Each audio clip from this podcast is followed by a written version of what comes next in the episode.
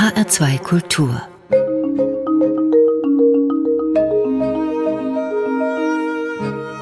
Doppelkopf Zu Gast Sabine Wert, Gastgeber Johannan Schelljam.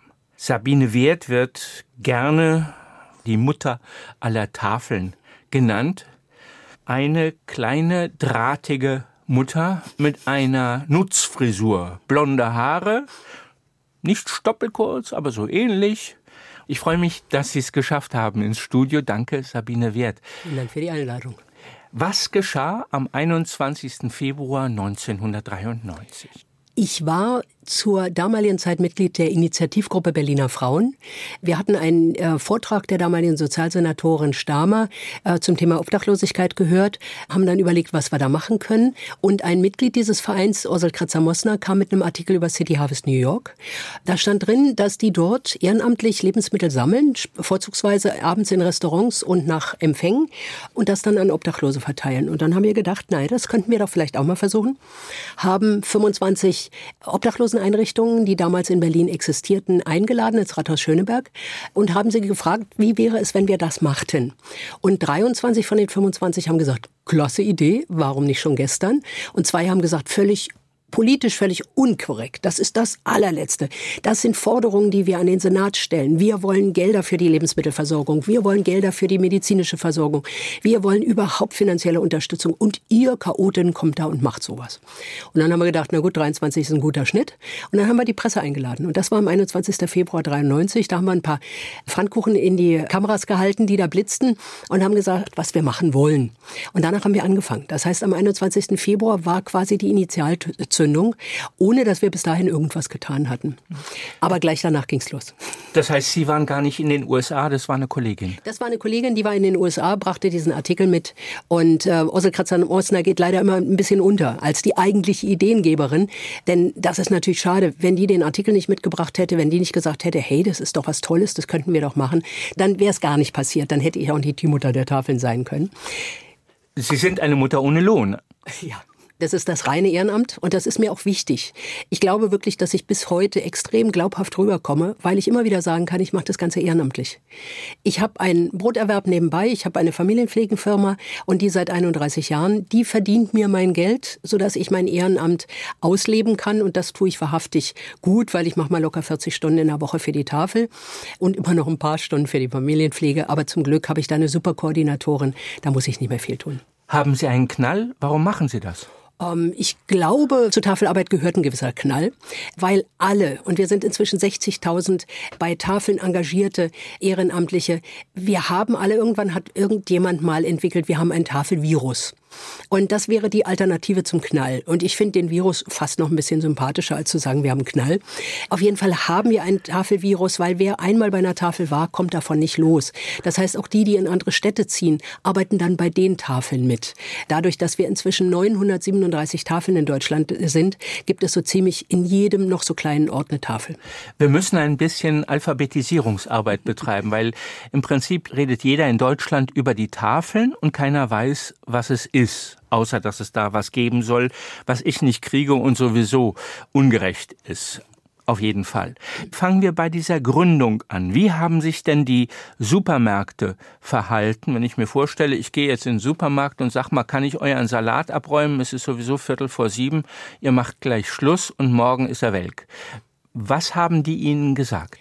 Wir haben es gar nicht bei Supermärkten als erstes versucht, weil es ist völlig klar, Supermärkte haben eine enorm groß aufgebaute Organisationsstruktur. Das heißt, die Firmen haben in irgendeiner großen Stadt in Deutschland oder manchmal auch in einer kleinen ihren Hauptsitz und alles andere wird von dort aus organisiert. Das heißt, wenn ich als Berliner Tafel bei einem Supermarkt in Berlin anfrage, dann werde ich in der Regel die Antwort kriegen, gehen Sie mal zu unseren Chefs nach. das heißt, wir haben es gar nicht versucht, sondern wir haben auf dem Großmarkt in Berlin angefangen und haben da die einzelnen Firmen angesprochen. Denn die verkaufen nachts im großen Stil ihre Lebensmittel, Obst und Gemüse und merken morgens um acht, was da übrig ist, äh, was angeditscht ist oder wo die Kiste kaputt ist äh, oder ähnliches. Und da haben wir dann ein gesammelt. Wir waren dreimal in der Woche auf dem Berliner Großmarkt im Fruchthof und haben da gesammelt. Und wir waren bei Bäckern. abends. Damals war Schließzeit eines Bäckers noch 18 Uhr. Dadurch ging das zu machen. Wenn ich mir die Schließungszeiten heute angucke, da kriege ich keine Ehrenamtlichen mehr, die um 23 Uhr oder um 22 Uhr noch mehr Brötchen abholen. Wir konnten das tun. Sie und Ihre drei Freundinnen und deren Kinder. Es, es, waren, es waren ein paar Frauen der Initiativgruppe, das stimmt, aber das hat sich ganz schnell gelöst. Also wir hatten von vornherein das ganze Berliner Tafel genannt, auch noch als wir ein Projekt der Initiativgruppe waren. Aber ich habe dann festgestellt, äh, die meisten dieser Damen kamen immer dann, wenn die Presse kam und ansonsten habe ich alleine geackert. Und das war mir dann irgendwann zu blöd. Und dann habe ich gesagt, okay Mädels, Ihr macht euers, ich mach meins, ich nehme die Berliner Tafel und mache sie richtig. Weil was mir da schon aufgefallen ist, ist, dass aus anderen Städten Nachfragen kamen, ob sie sowas nicht auch machen könnten. Und ich hatte plötzlich das Gefühl, das wären ein paar mehr. Wie viele, habe ich nicht geahnt. Aber dass es ein paar mehr werden, habe ich das Gefühl gehabt. Mir ist aber auch klar gewesen, dass wir ein eigenes Prinzip für unser Land hier, für unsere jeweiligen Städte entwickeln müssen. Weil in Amerika ist Charity einfach gang und gäbe. Die Kinder werden geboren und wissen, dass sie mal im Leben auch wenn es ihnen nicht so gut geht, Gutes tun müssen. Und das ist in Deutschland überhaupt nicht so gegeben. Also als wir dann die ersten Händler angesprochen haben, und da war es dann eben ganz egal, aus welcher Ecke die kamen, und wir fragten sie, ob wir abends das Unverkaufte haben könnten, dann sagten die, wie ihr wollt unseren Müll. Und ich sagte dann, wir wollen nicht ihren Müll, wir wollen das Unverkaufte. Ja, aber das ist doch Müll. Das heißt, wir mussten erstmal zueinander finden. Das, was nicht verkauft war bis Ladenschluss, war für die Firmen Müll. Für uns aber immer noch ein super gutes Lebensmittel. Oder es war für die Firmen eine Einbuße in dem Resteverkauf von morgen. Der Resteverkauf von morgen fand damals noch nicht statt. Vor 25 Jahren hatten wir ein völlig anderes Verkaufssystem. Da gab es die Rabattierung auf MHD vergangene Lebensmittel noch Abgelaufene nicht. Ja, Mindesthaltbarkeitsdaten. Ja, also das Mindesthaltbarkeitsdatum ist übrigens eines meiner Lieblingsthemen, weil es ein völliger Schwachsinn ist. Die meisten Menschen betrachten es als Verfallsdatum und sagen, wenn das Datum erreicht ist, müssen sie alles wegwerfen. Das ist Volksverdummung. Anders kann ich das nicht sagen. Bis zu dem Datum, was aufgedruckt ist, gibt es eine Herstellergarantie. Das heißt, in dem Augenblick muss mir der Hersteller das Produkt, wenn es nicht mehr in Ordnung ist, umtauschen. Ab dem Augenblick kann es noch genauso verkauft werden, aber dann ist es eine Verkäufergarantie. Und das ist der große Unterschied und deshalb muss dieses Mindesthaltbarkeitsdatum abgeschafft werden, weil die Leute viel zu viel in die Tonne treten, weil sie es nicht kapieren. Null Tauschwert, hoher Gebrauchswert, haben Sie gesagt. Was waren die Argumente der Supermärkte? Die einen haben gesagt, ihr wollt unseren Müll haben. Die anderen, was haben die gesagt? Wer hat mitgemacht? Also die Bäcker haben mitgemacht, weil das war einfach auffällig. Damals gab es die Bäckerketten auch noch nicht so ausgeprägt. Das waren alles noch Bäckerinnen und Bäcker, die nachts um drei in ihrer Backstube standen und selber den Teig geknetet haben und die Brötchen gebacken haben.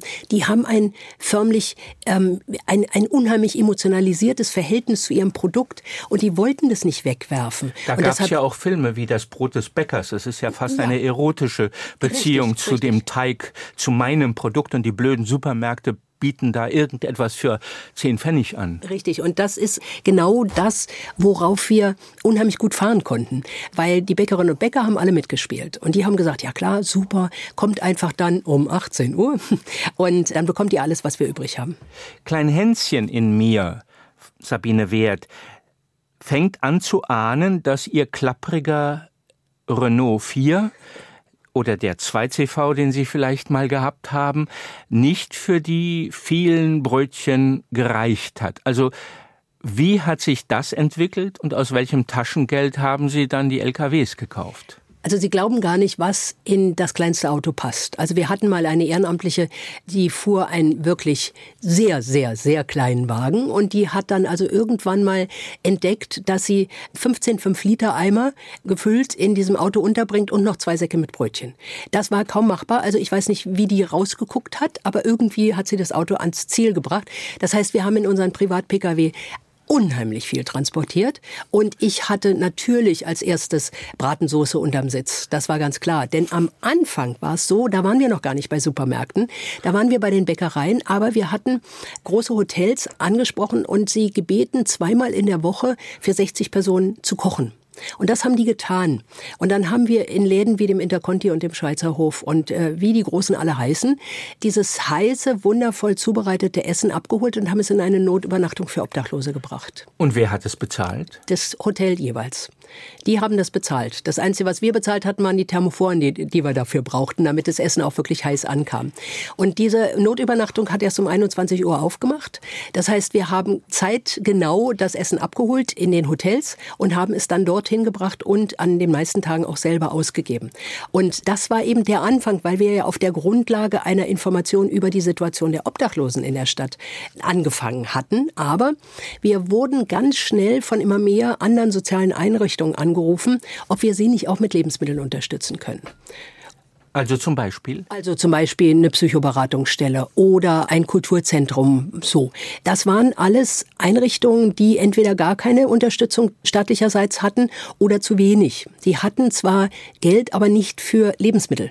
Sie, sie wollten aber gerne irgendwie ein Essen anbieten. Und da haben wir dann uns langsam aber sicher erweitert. Was hatten Sie denn vorher gearbeitet, Sabrina? Ich habe eigentlich ähm, Sozialarbeit und Sozialpädagogik studiert und habe mich 1987 selbstständig gemacht mit einem Familienpflegebetrieb. Das heißt, ich weiß ziemlich gut, wie ein Betrieb zu führen ist. Und ich stellte fest, also auch jetzt in der Retrospektive, die Tafel ist genauso aufgebaut wie jedes normale Unternehmen, ob es nun wirtschaftlich ist oder nicht. Dann müssen Sie mir Ihren Brotberuf kurz erklären. Familienpflege, kommen Sie und massieren dann alle? nee.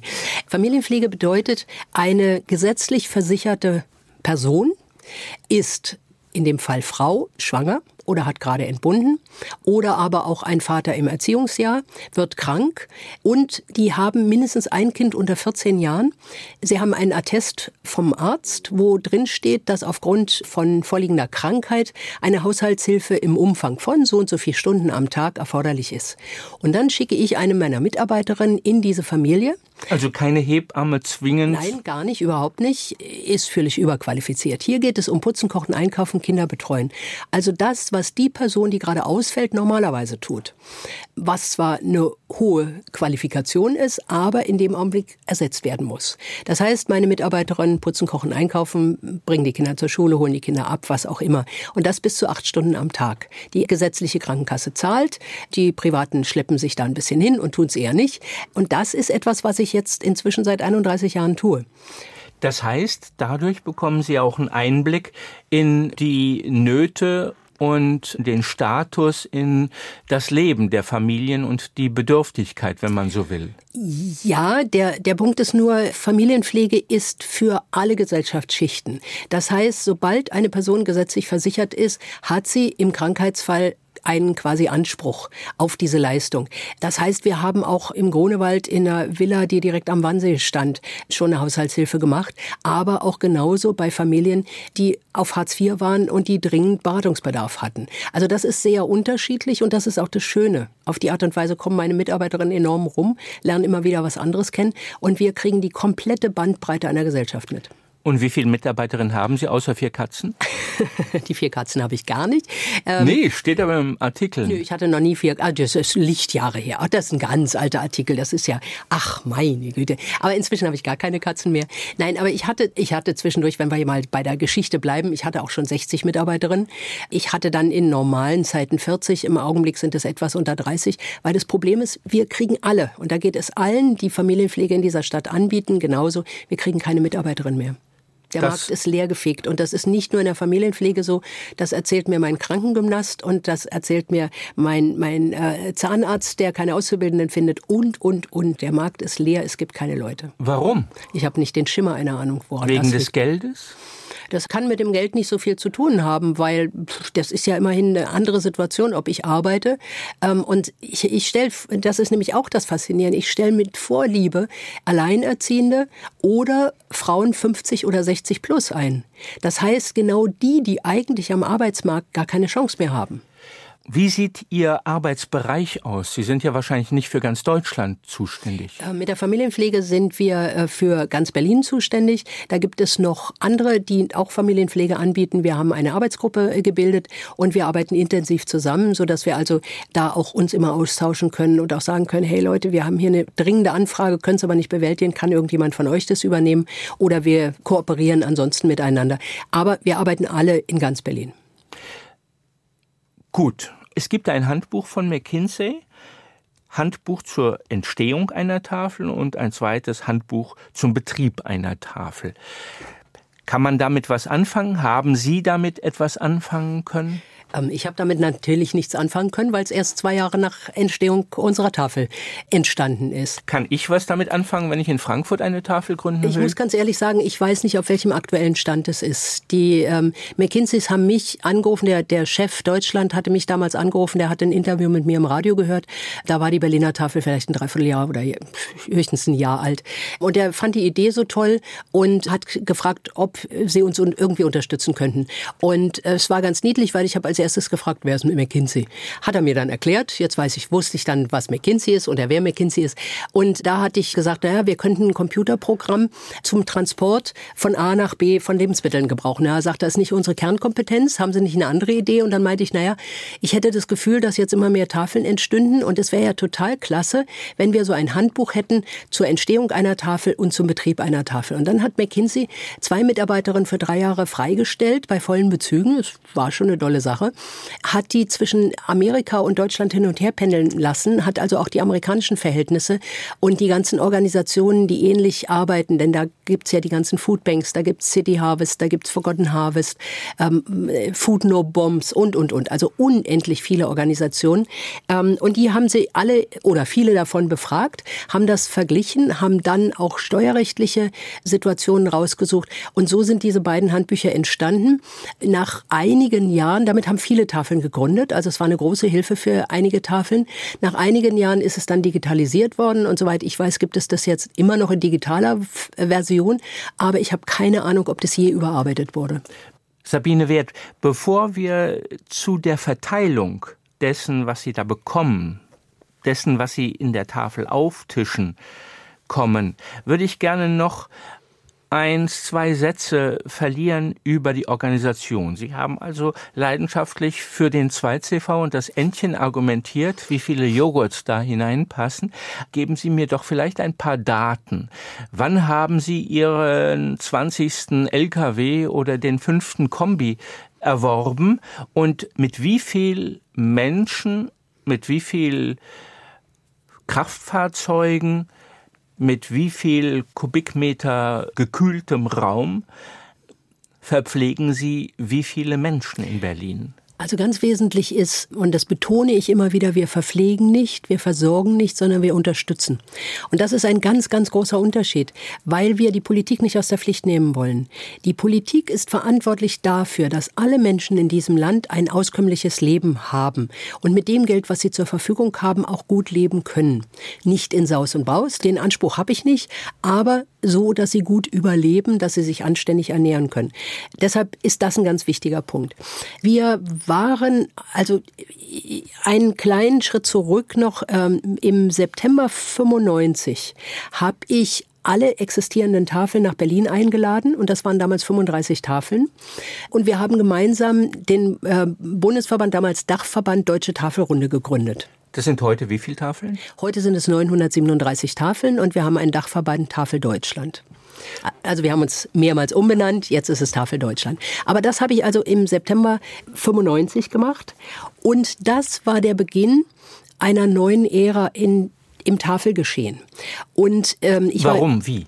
Ich war im ersten Jahr Vorsitzende, habe dann aber den Vorsitz abgegeben, habe die Öffentlichkeitsarbeit weitergemacht und der nachfolgende Vorsitzende hatte extrem gute Kontakte in die Wirtschaft, in die Industrie etc. pp. und hat den Kontakt zu Mercedes hergestellt und wir haben, und ich glaube, da waren wir vielleicht vier Jahre alt, haben wir 100 Vitos für ganz Deutschland bekommen. Wir waren damals aber auch erst ungefähr 100 Tafeln.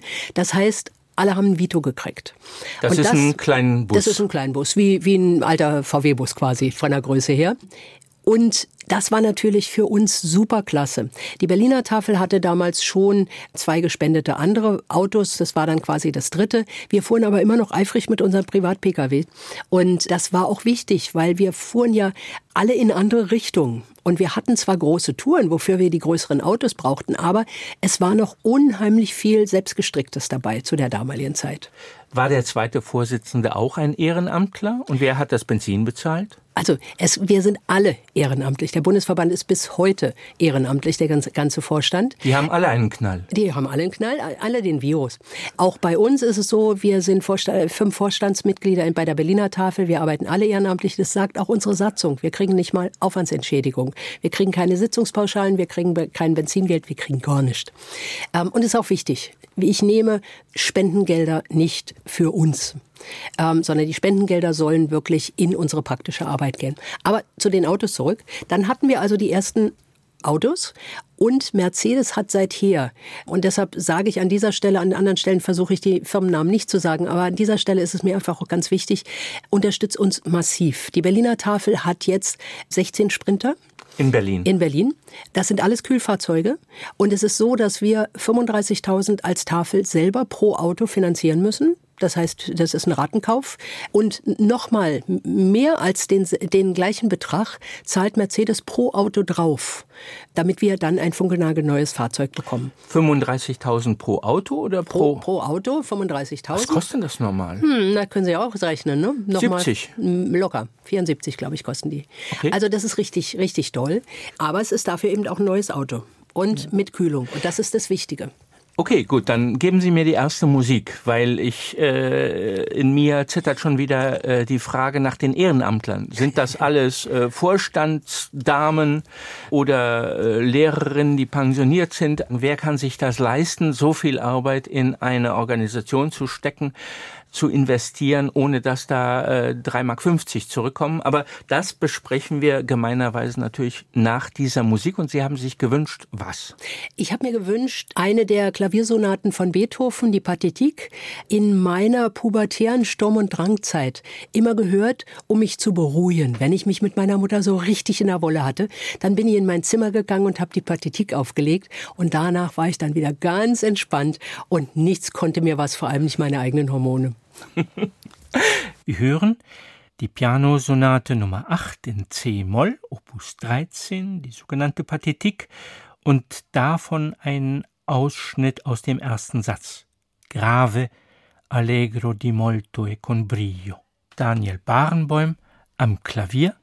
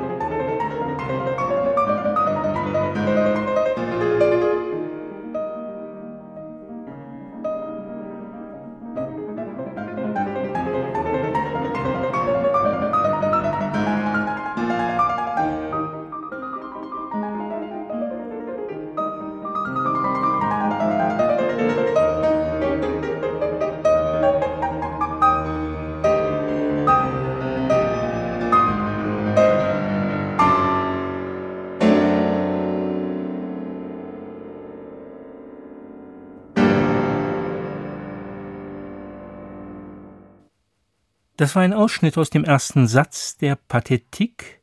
Der erste Satz ist überschrieben Grave, allegro di molto e con brio. Die Pathetik ist die Pianosonate Nummer 8 in C-Moll, Opus 13 von Ludwig van Beethoven. Der Solist war Daniel Barenboim. Zu Gast im Doppelkopf auf H2 Kultur Sabine Wert, Gastgeber Johannan Scheljem. Also, wer kann es sich leisten? Wer leistet es sich? Was sind das für Menschen, die bei der Tafel das Aufgetischte verteilen oder was auch immer tun, um bedürftigen Menschen Essen zukommen zu lassen? Ganz wesentlich ist, und das ist der Unterschied zu unserem Anfang, wir verteilen kein Essen mehr, sondern Lebensmittel. Am Anfang haben wir Essen aus den Hotels geholt und an die Obdachlosen verteilt. Heute verteilen wir Lebensmittel. Das heißt, diese Lebensmittel müssen zubereitet werden. Also ich kriege bei Ihnen keine Spaghetti mit Tomatensauce. Richtig. Das heißt, Sie kriegen vielleicht die Spaghetti und Sie kriegen die Tomatensauce, ähm, alles unzubereitet und dann machen Sie das zu Hause schön selber. Oder aber es, äh, Sie sind ähm, in einer sozialen Einrichtung und dann wird es da zubereitet. Aber heute geben wir Lebensmittel aus. Das heißt, Sie geben jetzt der Bahnhofsmission Essen? Wir geben der Bahnhofsmission Lebensmittel. Außer wenn wir Caterings abholen oder ähnliches. Dann ist es ja schon zubereitet und dann fahren wir es auch in die Bahnhofsmission und dann wird es da fertig, so wie es ist, ausgegeben. Aber in der Regel ist es Obst und Gemüse oder Milchprodukte, was wir dann gerade dahin geben. Das hängt immer davon ab. Also wir unterstützen als Berliner Tafel etwa 300 soziale Einrichtungen inzwischen. Und da hängt es davon ab, wie sind die Bedürfnisse dieser sozialen Einrichtungen. Wollen die einmal in der Woche mit ihren Frauen Frühstück machen, dann kriegen die von uns das, was sie fürs Frühstück gebrauchen können. Oder wollen die mit ihren Jugendlichen zweimal in der Woche kochen, dann versuchen wir ihnen das zu geben, was sie fürs Kochen brauchen. Oder aber eine Obdachloseneinrichtung bietet Armbrot an, dann sehen wir zu, dass die halt Brot und Belag bekommen. Oder die jugendlichen Pfadfinder wollen wieder mal grillen, dann kriegen sie von ihnen die Würstchen. Nö, in dem Fall nicht, weil ähm, wir unterstützen soziale Einrichtungen, die eine besondere gesellschaftliche Relevanz haben in Bezug auf das Zusammenhalten in unserer Gesellschaft und die Unterstützung von bestimmten Personenkreisen. Was die Fadis machen, ist eine super Sache. Das will ich in keiner Weise negieren. Aber die haben die Möglichkeit, entweder zu sammeln und sich die Würste selber zu kaufen oder aber dafür jobben zu gehen oder die Eltern anzugehen oder oder. Insofern sind die Fadis eher nicht diejenigen, die von uns die Würste bekommen. Aber wenn eine Jugendgruppe, die zusammengewürfelt irgendwie, aber unbedingt mal grillen will und das aber über eine Organisation auch. Also nicht alle Jugendlichen können jetzt anrufen und Würste bei uns abfragen, aber wenn die Organisation sagt, ja, das sind die Jugendlichen, mit denen wollen wir gerne grillen, könnt ihr bitte, dann gucken wir, ob wir es gerade haben. Das hängt auch immer davon ab, ob wir Würste haben oder nicht. Wir können nur verteilen, was wir haben. Das wäre dann der soziale Brennpunkt in einem Stadtteil. Zum Beispiel, wenn in einem Stadtteil ein Grillfest gemacht werden soll, dann können die auf jeden Fall bei uns anfragen und dann gucken wir halt. Sabine Wert, was für Menschen kommen zu Ihnen, um zu helfen, können es sich leisten, so viel Zeit und wie viel Zeit bei der Tafel zu investieren? Grundsätzlich, wir haben bei der Berliner Tafel etwa 2000 Ehrenamtliche. 1300 sind davon bei Leib und Seele. Leib und Seele ist eine Aktion der Berliner Tafel, der Kirchen und des RBB. Und dazu brauchen wir noch ein bisschen Chronologie bei der Tafel. Die Berliner Tafel hat von vornherein soziale Einrichtungen unterstützt mit Lebensmitteln. Und die Tafeln, die in kleineren Städten sich gegründet haben, hatten alle Ausgabestellen und haben Lebensmittel an die Bevölkerung abgegeben, an die arme Bevölkerung. Das konnten wir in Berlin nicht machen, weil wir viel zu groß sind. Und ich habe, das war 2004, im Gespräch, dem gleichen Format, wie wir es jetzt hier haben, beim RBB, bei Kulturradio im RBB, gesagt, ich hätte schon mal überlegt, ob ich nicht die Kirchen ansprechen sollte, weil die Kirchen haben ein flächendeckendes System, sind überall und vielleicht könnten wir auf die Art und Weise Ausgabestellen für die Bevölkerung in Berlin einrichten. Und dieses Interview hat Friederike Sittler, Leiterin der Redaktion Kirche und Religion beim RBB gehört, hat mich angerufen, hat gesagt, Sie haben die Idee, ich habe den Kontakt zu den Kirchen, wollen wir uns nicht mal zusammensetzen. Und so entstand Leib und Seele, eine Aktion der Berliner Tafel, der Kirchen Kirchen und des RBB. Wir haben heute 45 Ausgabestellen. In diesen 45 Ausgabestellen werden einmal in der Woche Lebensmittel angeboten.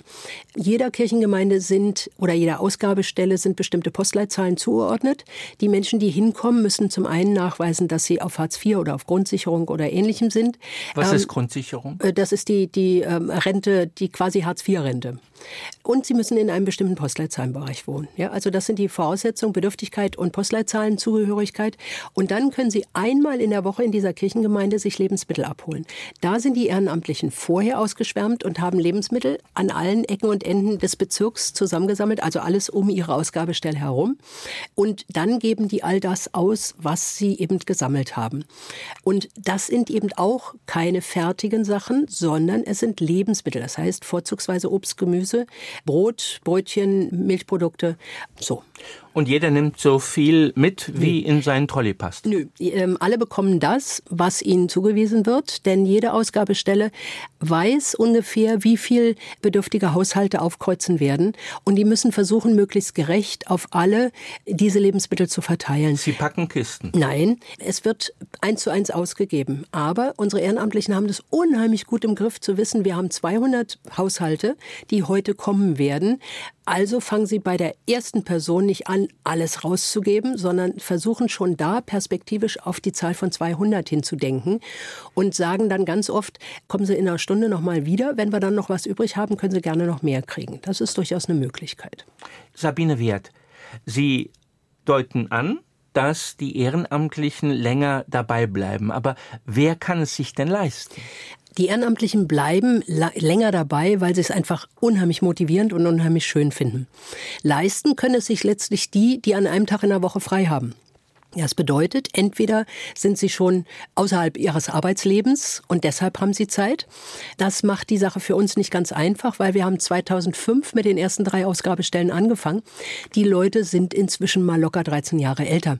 Und das ist nicht leicht, weil wenn jemand mit 67 äh, oder älter erst aus dem Berufsleben ausgestiegen ist, dann angefangen hat, dann sind die langsam alle 80. Das heißt, in allen 45 Ausgabestellen in Berlin haben wir unheimliche Nachwuchsprobleme. Wir suchen junge junge Ehrenamtliche, die eben an diesem einen Tag dort mitmachen. War das soziale Engagement früher größer? ich glaube nicht, dass das soziale Engagement früher größer war, sondern wir waren kleiner. Wir haben immerhin mit äh, 23 Obdachloseneinrichtungen angefangen. Heute haben wir 300 soziale Einrichtungen, die die Berliner Tafel unterstützt. Wir haben 45 Ausgabestellen. In diesen beiden Bereichen unterstützen wir 125.000 Menschen im Monat. Das steht in keinem Verhältnis mehr zu dem von vor 25 Jahren. Und von daher ist einfach irre viel zu tun. Was hat dieser ehrenamtliche Mitarbeiter für einen Tagesablauf und wo fängt er um 5.30 Uhr auf dem Großmarkt an? Die Ehrenamtlichen in den Ausgabestellen fangen nicht auf dem Großmarkt an, sondern in ihrer Wohngegend. Denn die haben ja auch die Ausgabe in ihrer Wohngegend. Das heißt, die sammeln dort die Lebensmittel. Aber das ist streng organisiert in den Ausgabestellen, weil es gibt ein paar Menschen, die kräftig sind und die Auto fahren können und wollen und die dann sammeln. Das sind meistens Männer, stimmt. Aber enorm viele Frauen, die dann das Gesammelte sortieren und schön herrichten, dass es auch in den Auslagekisten hübsch aussieht. Das sieht dann aus wie ein Gemüseladen. Das sieht aus wie ein Gemüseladen, durchaus. Alles schön in, in Kisten und alle können sich alles angucken. Und dann ist es immer sehr unterschiedlich, wie viel Platz die Ausgabestelle hat. Können die das großzügig aufbauen, sodass auch großzügige Laufwege sind? Oder muss es auf kleinstem Raum passieren, sodass es alles ein bisschen enger ist und ähm, so? Dann ist es so, dass jede Ausgabestelle ihr eigenes System hat, was die Nummernausgabe anbelangt verlangt. Das heißt, wenn Sie als Bedürftiger kommen, kriegen Sie eine Nummer in die Hand gedrückt. Und das wird eben unterschiedlich gehandhabt. In vielen Ausgabestellen ist es so, dass es festgelegte Systeme gibt. Das heißt, die Menschen mit dem Nachnamen von A bis M sind die ersten, die drankommen und die von N bis Z sind die zweiten und nach einem halben Jahr wechselt es. Dann ist es genau andersrum. Oder aber es werden jedes Mal Lose verteilt oder aber die Leute können selber in den Loskorb greifen oder oder. Also da gibt es ganz unterschiedliche Modelle, wie das gehandhabt gehabt wird, aber auf jeden Fall hat es dadurch eine gewisse Logik und Systematik. Und Sie sind gegen lange Schlangen, weil das Aggressionen weckt. Wir sind äh, nach äh, vielen, vielen, vielen Erfahrungen, sowohl auf Landestafelebene als auch bei der Berliner Tafel, sind wir gegen die langen Schlangen. Es, es sieht entwürdigend aus. Wenn die Leute da in langer Schlange auf der Straße stehen, für alle sichtbar, guckt hin, der Müller, der muss ja zur Tafel gehen, hat das nicht geschafft. Das macht keine gute Stimmung im Bezirk. Also von daher ist es viel schöner, wenn die ganze Veranstaltung innerhalb von Räumen stattfinden kann und auch ein Wartebereich innerhalb der Räume ist. Oder aber die Nummernorganisation so ist, dass ich ganz genau weiß, die Ausgabe ist von eins bis drei, meine Ausgabe ist zwischen eins und halb zwei oder meine Ausgabe ist jetzt von halb drei bis drei. Jetzt müssen wir eine Musik spielen. Dann würde ich mir jetzt wünschen von Barbara Streisand und Donna Summer Enough is Enough.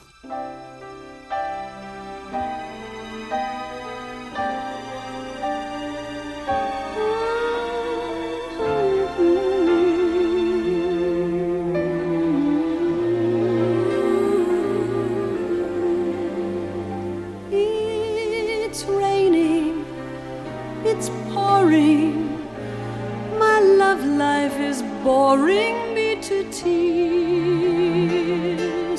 After all these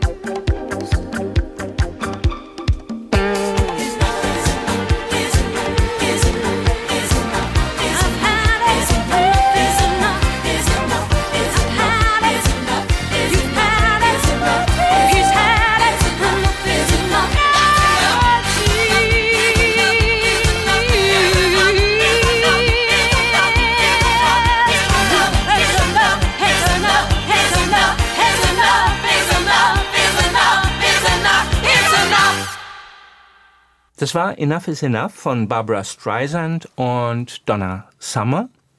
Gewünscht von Sabine Wert, zu Gast im Doppelkopf auf HR2 Kultur, Gastgeber Johannan Schelljem. Sabine Wert, Sie haben mir jetzt von den Mitarbeitern, den ehrenamtlichen Mitarbeitern der Tafel erzählt. Also es sind kräftige Männer und kräftige Frauen, möglichst mit Führerschein. Es ist augenblicklich ein Problem, dass der Nachwuchs nicht geregelt ist. Und wenn Sie dabei sind, bleiben Sie dabei.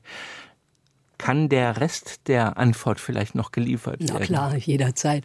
Die Aufgaben der Ehrenamtlichen sind unheimlich vielfältig. Das heißt. Ich will ähm, aber wissen, wer sind die? Das heißt, ich muss rausfinden, welche Qualifikation hat mein Gegenüber? Was bringt diese ehrenamtliche Person mit? Das heißt, das Erste, was stattfinden muss, ist nicht nur die Begeisterung des ehrenamtlichen Gegenübers, sondern ich als verantwortliche Organisationsleitung muss einfach gucken, welche Stärken hat die Person? Wo kann ich diese Person einsetzen? Und dann fängt es nämlich an, interessant zu werden, weil dann kann ich äh, auch eine Beratung entsprechend machen. Wenn dann jemand vor mir sitzt und sagt, ich will Auto fahren und Kisten schleppen und ich stelle dann aber fest, diese Person kann nur schlecht Auto fahren und mit Kistenschleppen eigentlich hat er Rücken. Aber der hat eine Schwäche für IT. Dann habe ich vielleicht in dem Bereich eine Möglichkeit, diese Person einzusetzen. Oder aber ich merke, da ist eine Person mir gegenüber und da ist es dann auch ganz egal, ob Männern oder Weiblein, mit einem unheimlich hohen äh, Sozialempfinden. Dann ist es natürlich toll. Was ist das? Ich, das? Das sind äh, empathische Leute, Leute, die sich auf ihr Gegenüber einstellen können und wollen. Dann ist es natürlich toll, die an einer Stelle zu haben, wo sie auch im direkten Kontakt mit den Betroffenen ist. Das heißt, bei einer Ausgabestelle wird es dann die Person sein, die mit den Bedürftigen die Reihen rumgeht und die bedient, weil das ist äh, das Übliche, dass die in irgendeiner Form bedient werden. Entweder im 1 zu 1 Kontakt vor den Kisten oder aber ich stehe als Ehrenamtliche hinter den Kisten und gebe aus. In jedem Fall findet aber eine Kommunikation statt, ein sozialer Kontakt. Und das ist eben wichtig zu gucken. Oder aber auch in einer Ausgabestelle ist, glaube ich, die älteste ehrenamtliche 92, die sitzt an der Registrierung. Das ist das Einzige, was sie körperlich noch kann, aber da ist sie total klasse. Die was registriert die denn da? Ja, die ankommenden Bedürftigen. Das ist eben der wesentliche Punkt. Die müssen ja jedes Mal registriert werden, beziehungsweise es muss klar sein, diese Person hat auch eine Berechtigung, hier zu sein. Sind viele religiöse Menschen da? Also wir haben bei der Berliner Tafel etwa 2000 Ehrenamtliche und wir haben wahrscheinlich 4000 verschiedene Motivationen.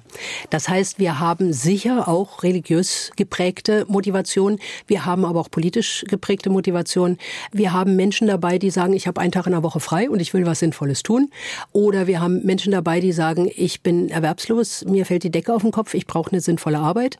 Also da ist alles dabei, was es überhaupt nur gibt ganz am Anfang, also relativ am Anfang unserer Tafelarbeit, kam ein Ehrenamtlicher mit Doktortitel, Geschäftsmann, ich glaube mit einem eigenen Betrieb. Und der kam, wir waren damals dreimal in der Woche auf dem Berliner Großmarkt im Fruchthof und wir hatten so drei verschiedene Teams. Und der hat dann, das Montagsteam war er dabei und der kam immer mit seinem Mercedes Coupé und sortierte da fleißig mit. Und der war halt was so ein... Was hat er sortiert? Ja, Tomaten? die Lebensmittel, die, die, ja klar, die Tomaten, die Erdbeeren, alles, was wir halt gesammelt haben. Es muss sehr sortiert werden, weil wir kriegen die Ware und sortieren sie durch das und heißt, nehmen nur das Gute. Der Rest bleibt bei den Firmen zurück.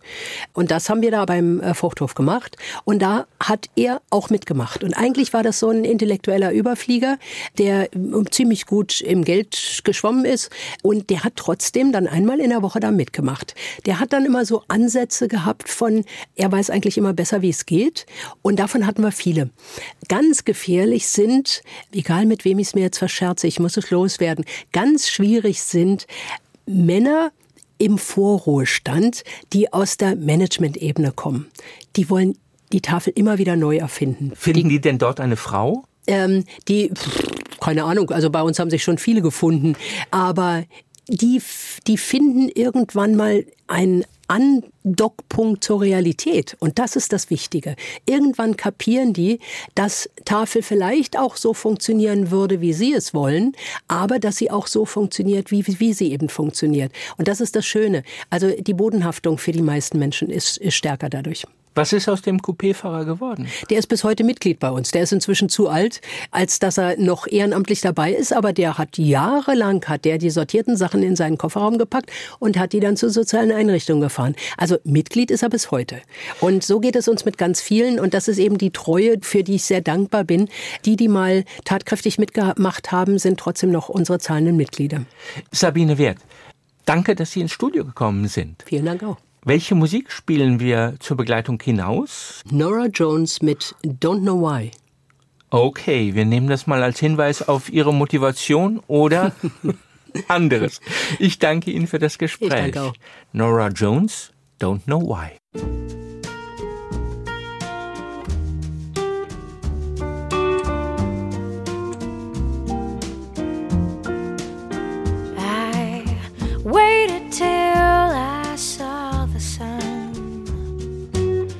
Don't know why I didn't come. I left you by the house of fun. I don't know why I didn't come. I don't know why I didn't come. When I saw the break of day, I wish that I could fly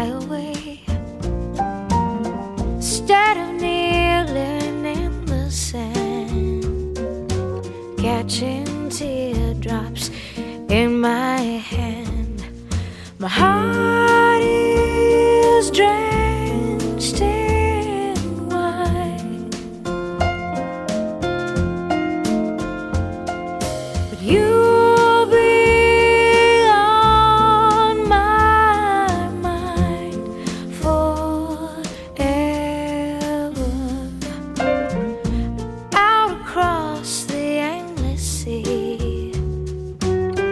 I would die in ecstasy, but I'll be a bag of bones driving down the road alone.